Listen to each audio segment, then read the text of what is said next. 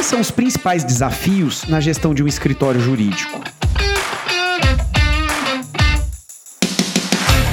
Empreender e gerir um escritório de advocacia não é uma atividade simples, independente do porte da banca. A verdade é que em cada estágio do negócio jurídico, os desafios mudam, mas eles sempre vão existir. E estar preparado para lidar com as adversidades que surgem é o que pode mudar o curso de evolução de uma banca. Nesse quesito, como você se sente? Eu sou Leandro Ramos e esse é o Juridicast, o seu podcast de marketing jurídico. Para falarmos sobre os desafios e oportunidades na gestão de um escritório de advocacia, tenho o prazer de receber mais uma vez no Juridicast a Luciane Rodigero, que é sócia do LR RS Consulting e autora do livro Gestão Financeira e Estratégica para Escritórios de Advocacia. Luciene, que honra tê-la mais uma vez aqui no Juridicast. Olá, Leandro, tudo bem? É um prazer enorme participar do Juridicast. Muito obrigada pelo convite. Eu estou muito feliz de estar aqui novamente. Que bom. E, Luciene, para começarmos falando de gestão, como que os sócios podem colaborar de forma eficaz na definição de objetivos estratégicos para o escritório? Bom, Leandro, em primeiro lugar, eu acho que é importante a gente gente definir o que é estratégia. Tá bem. Estratégia é o plano de ação para alcançar metas e objetivos de uma organização. E aí, dito isso, acho que cabe aos sócios, obviamente, tem o envolvimento do gestor financeiro, gestor de RH, de marketing, de TI, mas cabe aos sócios a definição do planejamento estratégico da banca. Por quê? Para ver como é e o que fazer e como chegar lá. Como eles são os donos do negócio, eles que devem sentar com o time para pensar no futuro do escritório, o que eles vão fazer a partir de hoje? O que, que eles vão fazer para construir essa estratégia e estruturar o planejamento que eles pretendem? Por quê? Porque são sócios que vão definir como vai ser a condução do escritório. Qual é a visão deles de curto prazo, de médio e longo prazo? Eles vão analisar e considerar o ambiente interno e externo. E para isso, para fazer esse diagnóstico do escritório, ele tem que traçar esses objetivos de crescimento, ele tem que criar as estratégias que vão levar eles a alcançar esse objetivo como escritório. E uma coisa que é importante também salientar é que quando a gente pensa no planejamento estratégico,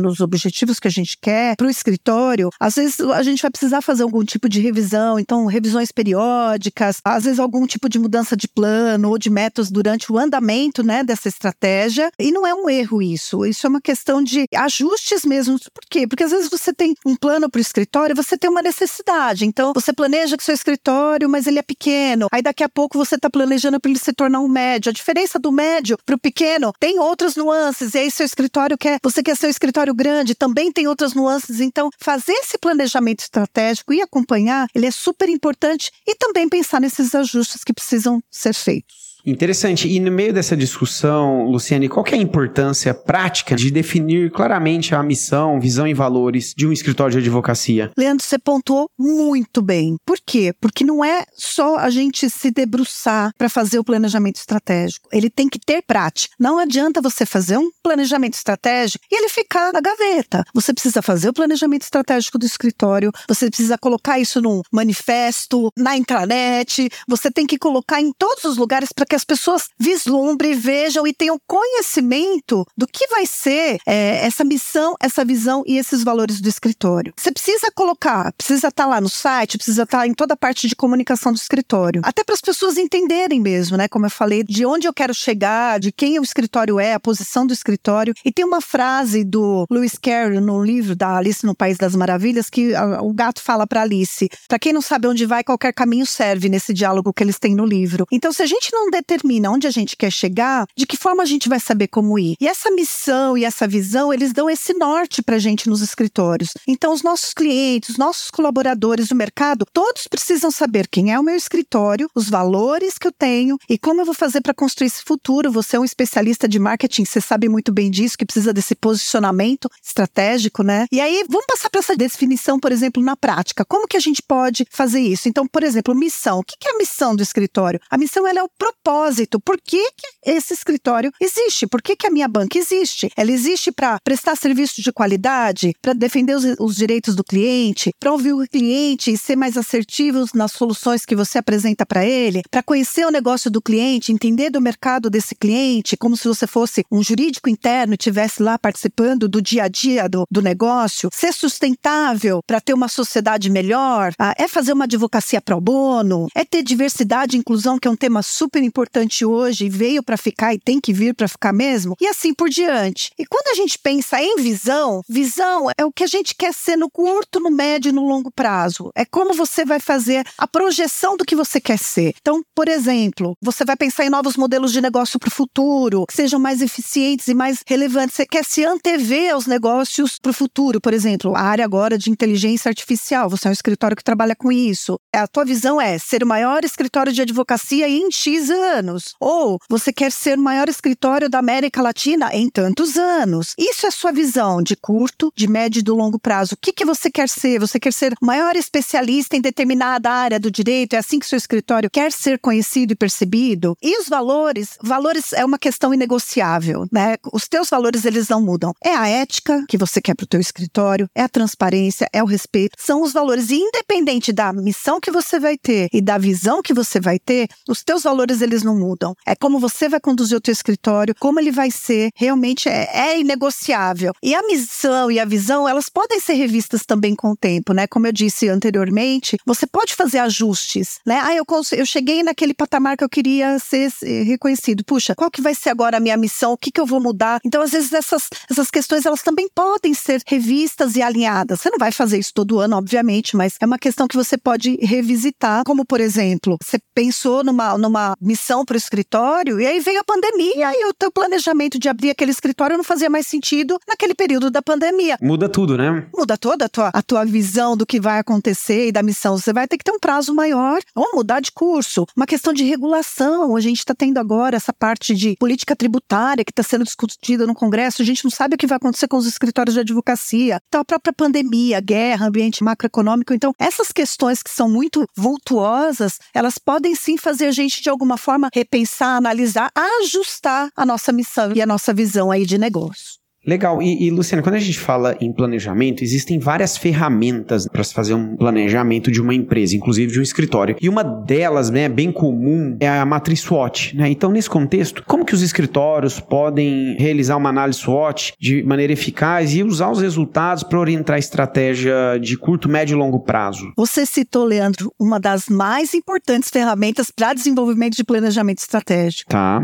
Por quê? Porque você identifica o seu escritório, você desnuda, você desdobra, né? Você sente, você olha não só para fora, né? Mas principalmente quando você olha para dentro do teu escritório, você vai fazer anotação, você olhar, você vai se debruçar sobre o escritório que você tem. É uma ferramenta fundamental para esse tipo de desenvolvimento, né? Com ela a gente analisa o ambiente interno do escritório, a ver quais são os nossos pontos fortes, os nossos pontos fracos, o que, que a gente precisa trabalhar para que esse ponto forte se sobressaia saia, para que esse ponto fraco ele seja mitigado no que for possível. E essa análise externa, né? A gente está falando de pontos fortes, pontos fracos, que é uma análise interna, e ameaças e oportunidades que são questões externas ao escritório. E discutir tudo isso, né? Então, ela, é, o que, que pode influenciar positiva ou negativamente no atingimento do meu objetivo. Então, essa matriz SWOT realmente é uma das questões, assim, das ferramentas mais bacanas para a gente ver, e a gente pode usar para várias coisas. A gente, obviamente, aqui está falando do escritório, mas você pode fazer isso na sua equipe, você pode fazer isso pessoalmente. Então, vamos lá, só para quem não está muito familiarizado, né, com essa ferramenta, só para poder pontuar e dar alguns exemplos para vocês. Então, por exemplo, quando a gente está falando de ponto forte do escritório, ah, o que que a gente faz muito bem? Ah, o que que os nossos clientes ou os nossos parceiros gostam da gente ou eles falam sobre nós? Em que área nós superamos os nossos concorrentes, por exemplo? Isso é um ponto forte, são pontos fortes que a gente pode identificar no nosso escritório de forma muito honesta. Pontos fracos, ah, o que que a gente pode melhorar? O que que os nossos clientes, os parceiros parceiros eles não estão, de repente, satisfeitos com a gente ou de alguma forma com a atuação ou com algum ponto. O que, que a gente fica atrás em relação, por exemplo, aos nossos concorrentes? Isso são questões internas que a gente também tem que analisar que podem ser os nossos pontos fracos. Oportunidades, ah, quais as novas tendências que a gente pode ah, né, aproveitar no mercado? A gente acabou de falar de inteligência artificial, mas tem N coisas acontecendo no nosso mercado jurídico. Quais dessas tendências eu posso aproveitar que o mercado está me apresentando? Quais os nossos pontos fortes que podem ter valor para possíveis parceiros? Parceiros ou para os nossos clientes. E no caso das ameaças, os nossos pontos fracos, por exemplo, onde eles podem nos deixar vulneráveis. É basicamente esse estudo, essa estruturação que você faz. Quando você está fazendo o planejamento estratégico do escritório, é colocar cada item, pensar em cada item, colocar na mesa e colocar aí nessas caixinhas, né? Digamos, para você poder entender e para você poder saber exatamente quem é o teu escritório. Então, eu queria simular aqui uma, uma situação, por exemplo, para uma análise SWOT de algum ponto do escritório. Então, digamos que o planejamento do escritório XPTO lá para 2024, ele quer esse escritório, o ponto forte dele, ele tem expertise na área de recuperação judicial, por exemplo. Tá. O ponto fraco dele, ah, ele precisa atualizar o sistema dele integrado porque não está atendendo adequadamente ainda a gestão da equipe. Isso pode ser um problema, né? Uma oportunidade. Temos vários casos acontecendo de recuperação judicial. Se você for olhar para o mercado de varejo, né, por exemplo, aqui no Brasil, N oportunidades, N situações acontecendo. Se você está nesse mercado, agora é a hora. Então você tem potencial para ter novos clientes nessa tua área de expertise. E as ameaças? Puxa, para conseguir trazer esses novos clientes, esses grandes varejistas, que é o exemplo, por exemplo, que eu dei, a gente vai precisar aumentar o nosso time e vai ser difícil conseguir pessoas no mercado que tenham expertise nessa área. Então você tem que analisar cada um dos pontos. Então eu dei, obviamente, um exemplo macro, né, pensando no planejamento estratégico, mas um exemplo mais micro de uma questão que você pode ter de atuação, por exemplo, né? Quando a gente monta também essa matriz, né, essa análise SWOT, a gente precisa ver quais as ações a gente vai tomar em relação a cada um dos assuntos. Então eu dei um exemplo. É, então eu quero trazer mais clientes estrangeiros para o escritório. O que, que eu posso fazer? Puxa, é importante você estar é, fazer uma, uma submissão e você estar ranqueado no Legal 500, na Chambers, Legal Leagues. Quer dizer, tem várias situações em que você vai poder aparecer no cenário internacional se é isso que você está buscando. Por quê? Porque essas publicações vão te dar uma visibilidade. Então, é você olhar, mas você tem que ter um norte de como você vai seguir. Não dá para você pôr no papel, ah, eu quero ser maior escritório do Brasil. Não fazer nada em relação a isso. Então, é, é pensamento,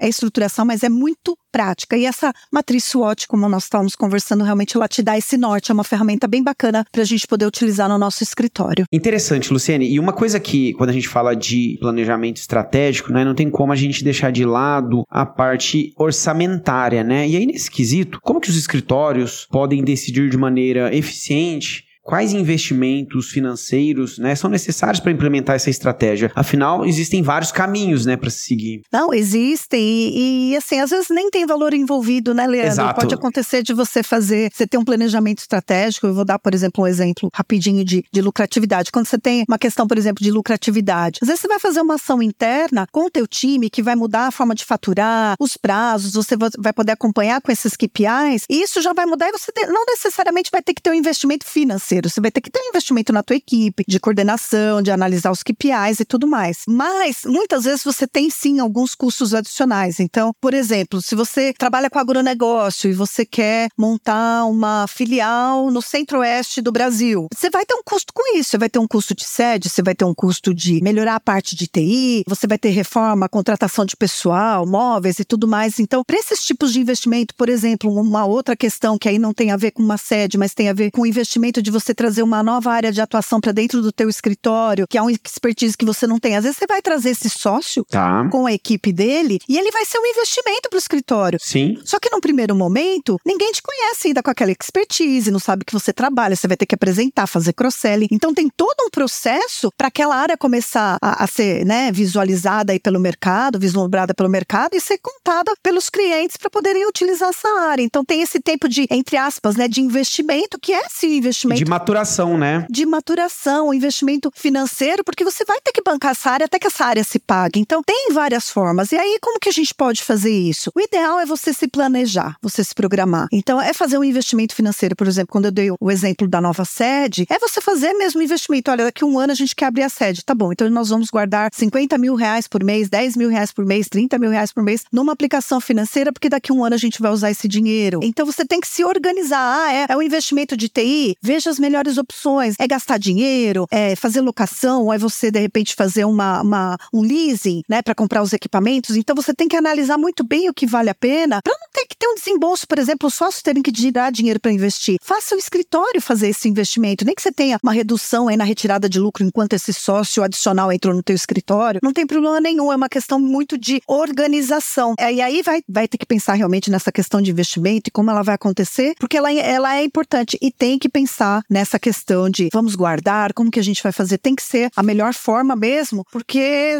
senão você pode não conseguir fazer o teu planejamento estratégico acontecer. Então essa parte financeira realmente é muito importante. E o que você falou é algo realmente relevante, Luciano, porque eu vejo muito escritório, né, ter um bom planejamento é, estratégico, mas que não consegue executar por restrições orçamentárias ou ainda uma falta, né, de planejamento financeiro para isso. E aí a gente pode ver muito isso com a pandemia, né, Leandro? Muitos escritórios Sim. quebraram, foram desfeitos, tiveram que mandar a gente embora, fechar filial, fechar escritório. Por quê? Porque não tinham essa programação, né, um planejamento. Planejamento estratégico é isso, é você ter um planejamento de você guardar é, um valor para o seu fluxo de caixa, que é um capital de giro, é ter um valor para você ter de três a seis meses de operação do teu escritório, porque se acontece de um cliente grande sair do teu escritório, o que, que você faz? De alguém não pagar um faturamento dois ou três meses, que é um faturamento importante, como você paga a tua folha. Então, esse tipo de imprevisto, ele acontece mesmo. E para ele acontecer, você precisa estar, tá, realmente você precisa se resguardar. Isso faz parte do planejamento estratégico. Na parte financeira faz parte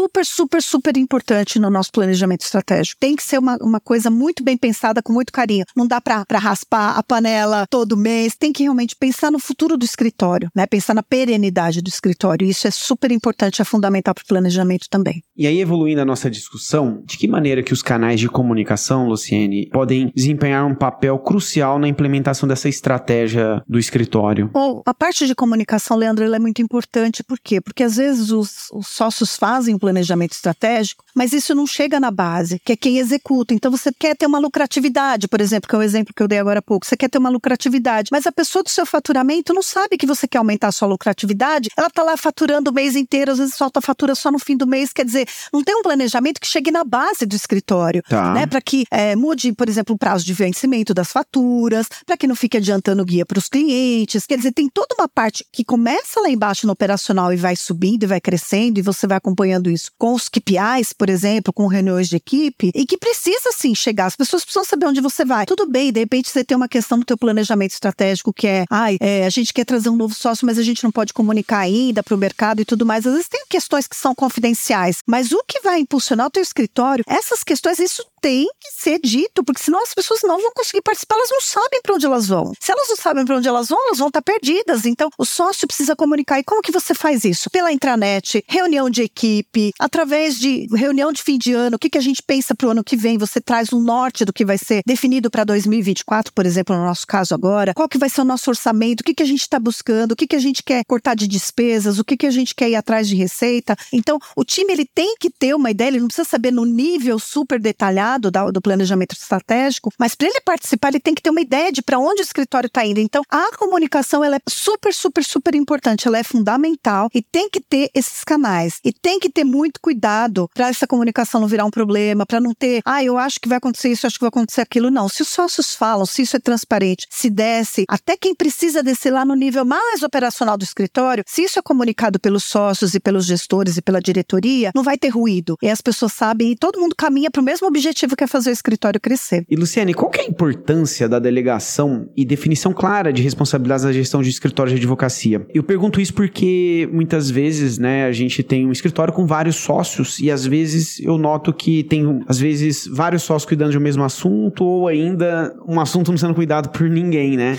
o cachorro, a história, né, do cachorro que tem um monte de dono morre de fome. É bem e por aí. Morre de fome, exato. Foi por aí que eu pensei.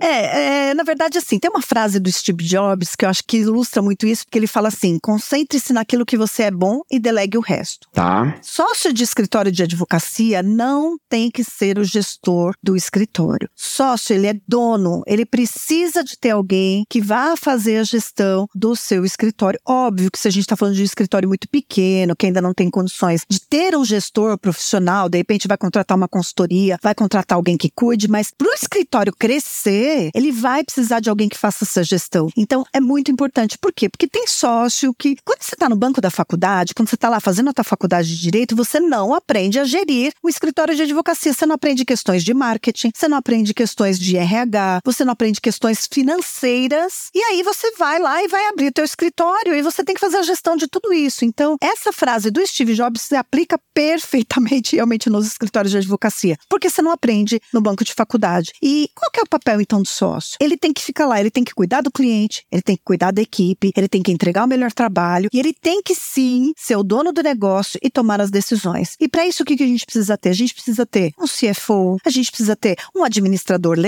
que é uma figura que inclusive está prevista na regulamentação dos escritórios. Você precisa ter de repente um consultor, um gerente financeiro, um gerente administrativo financeiro, uma diretoria que vai cuidar. Quando a gente fala de escritórios grandes, você tem diretoria de tudo, de marketing, de TI, diretoria de diversidade e inclusão, você tem diretoria para todos os assuntos. Por quê? Porque ela vai focar, ela é preparada para isso e ela vai te trazer o melhor resultado. Então, por exemplo, vamos falar de finanças, que é a minha área. É, você precisa saber como o escritório está andando. Como que você faz isso? Através dos KPIs, dos indicadores. O sócio não sabe fazer um KPI, ele não sabe pegar aquela informação financeira e transformá-la em número para saber analisar se o escritório dele está indo bem ou não. Às vezes não sabe nem fazer uma planilha de Excel. Não desmerecendo, mas assim, cada um tem o seu foco. Né? Então você precisa ter alguém, por exemplo, que vai cuidar das suas finanças, que vai te trazer, olha, para a gente é, bater essa meta que o escritório colocou de 20%, a gente precisa ir por esse caminho, isso, isso, isso não está legal. Ah, vamos fazer cross-selling, ou vamos visitar tal cliente, ou a gente está tendo uma inadimplência muito grande, vamos atuar dessa forma. Então você precisa de ter pessoas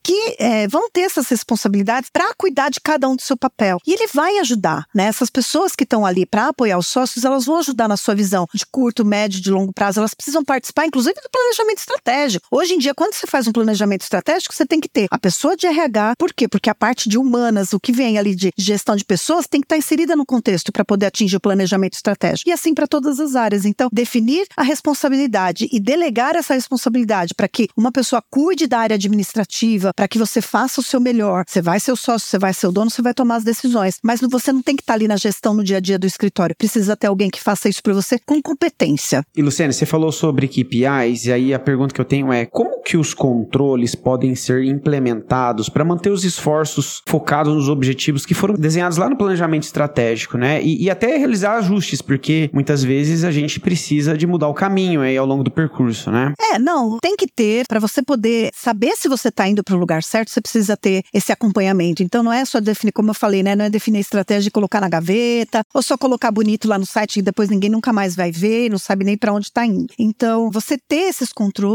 né? né, ter essa gestão que vai olhar para esses controles, então eu dei exemplo agora há pouco dessa questão financeira. Como você faz isso, né? Como que você chega, tá bom, eu quero ter uma, uma lucratividade de 20%, aumentar minha lucratividade em 20% no ano que vem. Como que você faz isso? Você precisa ter o acompanhamento na inadimplência do escritório. Você precisa ter o acompanhamento do seu jurídico para saber se as pessoas estão trabalhando de forma eficaz, de forma eficiente, se não estão gastando tempo demais, perdendo tempo. Uma coisa que deveria ser feita por um estagiário está sendo revisto por um pleno e depois passa na mão do sócio. Então você tem que ver a eficiência disso que está acontecendo. Então a gente está falando do escritório como um todo. E você vai ver isso através do quê? Do timesheet, que é um KPI que você pode levantar. Você vai ver, você vai olhar essa questão qualitativa dos lançamentos das pessoas da tua equipe, essa questão financeira. Você vai fazer um acompanhamento de marketing, como que você está aparecendo nas mídias sociais, se seu escritório está indo para fora, se está sendo vislumbrado, isso está trazendo novos clientes para o escritório. Então, dependendo da tua estratégia, você tem caminhos para poder analisar e se debruçar sobre esses, esses acompanhamentos, esses objetivos, para ver como ele está andando e se você precisa fazer alguma correção de curso. Então, por exemplo, digamos que você tem uma meta financeira de orçamento de receitas e você não está conseguindo chegar nessa meta. E, puxa, o que, que a gente precisa fazer? Não, a gente, no final do ano, a gente determinou que a gente esse ano ia fazer alguns encontros com clientes e tudo mais. Puxa, a gente não fez isso acontecer. Vamos marcar, vamos marcar um café da manhã, vamos trazer os clientes, vamos trazer um assunto que está em voga para tentar trazer mais temas para o escritório para a gente melhorar nosso faturamento. Quer dizer, precisa ter a prática. Não adianta ter só o papel, não adianta ter só a intenção e a ideia. Precisa ter essa prática. E o controle, ele vai o quê? Trazer esse número para a gente mostrar: olha, estamos seguindo, precisamos aumentar nossa meta. A gente bateu o que a gente queria fazer, a gente aumentou. Então tem, tem tudo isso aí nesse contexto. Então os controles e os números e os KPIs, eles ajudam exatamente para isso, para a gente poder ver se a gente está caminhando, se a gente está no rumo certo, se está na trilha correta. Bacana. O nosso episódio está caminhando para o final, Luciane, para a gente fechar. Em que medida que os prêmios e compensações financeiras financeiras podem ser eficazes no cumprimento dessas metas que você mencionou, né? E, e mais, é, esse tipo de acompanhamento deve ser gerenciado pela equipe de gestão de pessoas, financeiro ou ambos, né? Não, eu acho que ambos. Tá. É, para mim, é uma forma muito bacana de você fazer e de você trazer a pessoa, né? Você valorizar o trabalho das pessoas. Eu acho que, que essas questões de prêmios e de compensações financeiras, elas são sempre muito bem-vindas. É óbvio que você vai ter no teu RH, e aí, respondendo sim a tua pergunta, tem que ter o financeiro, mas tem que ter o RH. Tá. Por quê? Porque o RH é que vai ajudar a mensurar, por exemplo, esse PDI, esse plano de desenvolvimento individual. Essas métricas para essa bonificação que é lá na frente, né, a cenourinha lá na frente, você precisa ter uma métrica hoje para essa pessoa poder ir atrás para que o objetivo do escritório, para que esse planejamento estratégico realmente ele seja efetivo e que ele traga para o escritório o que o escritório desejou quando pensou, né, nesse crescimento e tudo mais. Então, ela é muito bem-vinda. O RH vai fazer esse PDI. Então, por exemplo, você vai é, pensar no, no, né, nessa questão que eu falei aí da, da lucratividade. De repente, você vai trazer o teu time de faturamento e vai falar, olha, a meta de vocês, para vocês terem uma bonificação no final do ano é, vamos diminuir o prazo de faturamento. Em vez de faturar todos os dias do mês, a gente tem que faturar até o quinto, quinto dia útil. Isso é uma métrica. E isso está ligado ao RH. E isso é o RH que vai acompanhar. Ah, mas como que você vai saber isso? O financeiro vai dizer, olha, as faturas foram emitidas até o dia 5 do mês. Ah, evitar cancelamento de fatura,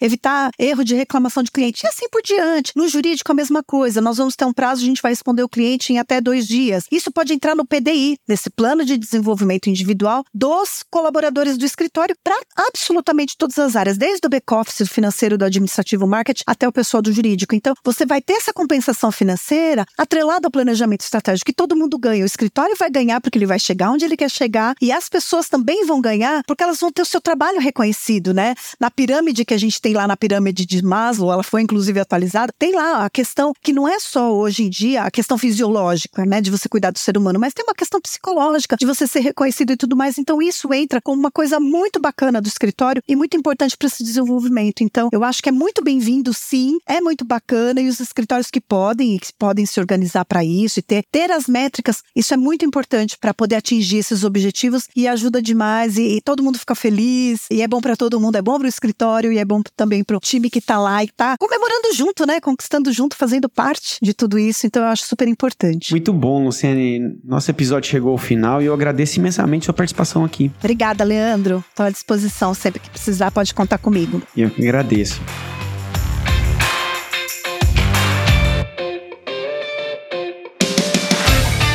Se você gostou desse episódio, não esqueça de avaliar a gente. E lembre-se que o Juridicast é produzido pela agência Javali, especialista em marketing jurídico. Vejo você na próxima quarta-feira, às 7 da manhã.